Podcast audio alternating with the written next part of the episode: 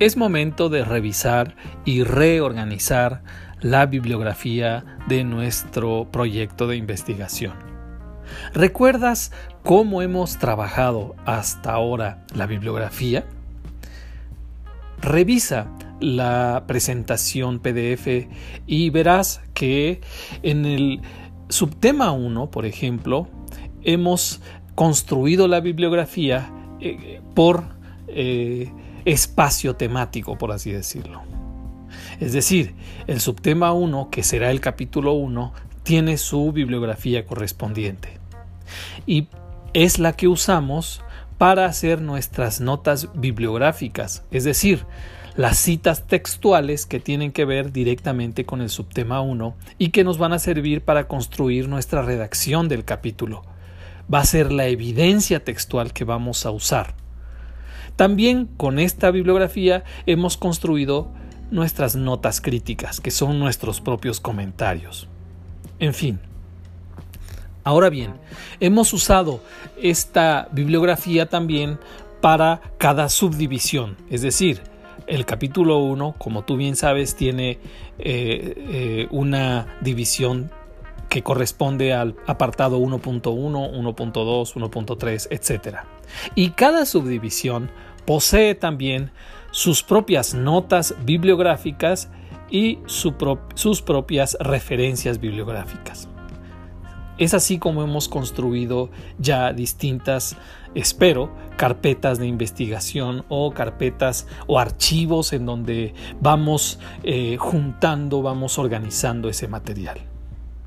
Sin embargo, al final de nuestro proyecto presentamos las referencias bibliográficas, es decir, la bibliografía total, la que hemos usado como una lista que se subdivide también en dos grandes partes, las fuentes primarias y las fuentes secundarias. Puedes ver en la bibliografía del ejemplo, solo voy a poner la primera página, puedes ver cómo están eh, eh, divididas estas secciones. Primero, debes ver, debes asegurarte de que vas a usar un solo formato para eh, enlistar los libros. Puede ser Chicago, APA, etc. Y lo importante es que tengas un solo formato en toda tu bibliografía. No se vale mezclar los formatos. Tienes entonces en las referencias bibliográficas del ejemplo dos tipos de fuentes primarias, como son dos autores, entonces eh, la primera, es decir, 1.1 corresponde a fuentes primarias de Gassendi, el 1.2 corresponde a fuentes primarias de Descartes.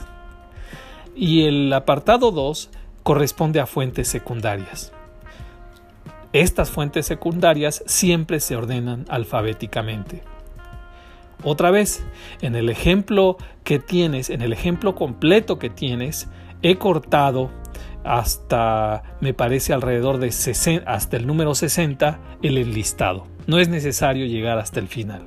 Lo importante es que notes cómo se organizan y en qué orden van distribuidas estas referencias eh, y cómo este enlistado nos eh, da una muestra de todo lo que has hecho y todo lo que has trabajado en el semestre. Así que es hora de organizarlas de este modo y verás que es muy muy fácil. Te mando saludos y nos vemos pronto.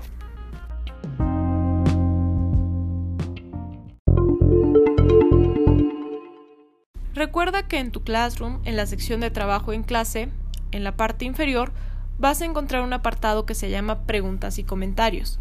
En ese apartado habrá una liga y un código QR, los cuales te dirigirán a una pizarra virtual. Esta pizarra virtual nos sirve para hacer comentarios, preguntas, expresar cualquier eh, duda sobre los temas de la clase o cualquier cosa relacionada con el curso. Es importante entonces que utilicemos esta pizarra virtual en lugar del tablón del Classroom porque nos permitirá concentrar todas las preguntas y hacerlas más visibles en un solo sitio.